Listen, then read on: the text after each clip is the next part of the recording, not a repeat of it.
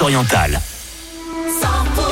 Très bel après-midi sur 100% Pays Catalan. Très bon mercredi après-midi malgré euh, le temps, malgré tout. Voilà, tout simplement. C'est Philippe et je vous accompagne en musique. Il y a David Guetta qui arrive encore euh, Jean-Jacques Goldman avec 1, 2 et 3. Soleil. 100% les tubes, les tubes et l'info. 100% En attendant, c'est le retour de l'actu avec euh, monsieur Thomas Dodi. Bonjour Thomas. Tous. Après les vidéos s'attaquant au maire de Montjoie en Tarn-et-Garonne, le youtubeur toulousain Papacito jugé devant le tribunal correctionnel de Paris cet après-midi. Dans ses vidéos, il avait menacé et insulté l'élu tarn-et-garonnais qui a ensuite vécu un véritable cauchemar jusqu'à son domicile. L'influenceur d'extrême droite en cours jusqu'à 7 ans de prison et 45 000 euros d'amende.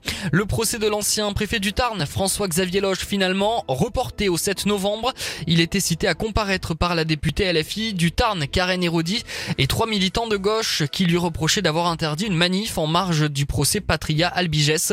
Leurs plaintes ayant été classées sans suite, ils se sont constitués partie civile pour que le préfet soit cité à la barre. Mobilisation des agriculteurs espagnols toujours. On rappelle qu'aujourd'hui, l'autoroute A9 dans les Pyrénées-Orientales est fermée à la circulation pour les voitures dans le sens France-Espagne. Ça concerne aussi l'Aude, hein, puisque c'est entre le 4 et la frontière. Un nouvel accident sur les routes euh, gersoises ce matin. Une voiture et une fourgonnette se sont percutées euh, peu avant 8h30 à Miramont d'Astarac. Deux personnes ont été euh, grièvement blessées. Un jeune homme de 20 ans, un autre homme de 70 ans qui a dû être désincarcéré par les pompiers. Le ministre des Armées attendu demain à Toulouse. Sébastien Lecornu se rendra sur le site industriel de Delair à Toulouse. Il y visitera l'unité de production de drones qui ont été livrés aux armées françaises et à l'Ukraine. Il fera un point d'étape sur les projets de production de Delair en Ukraine.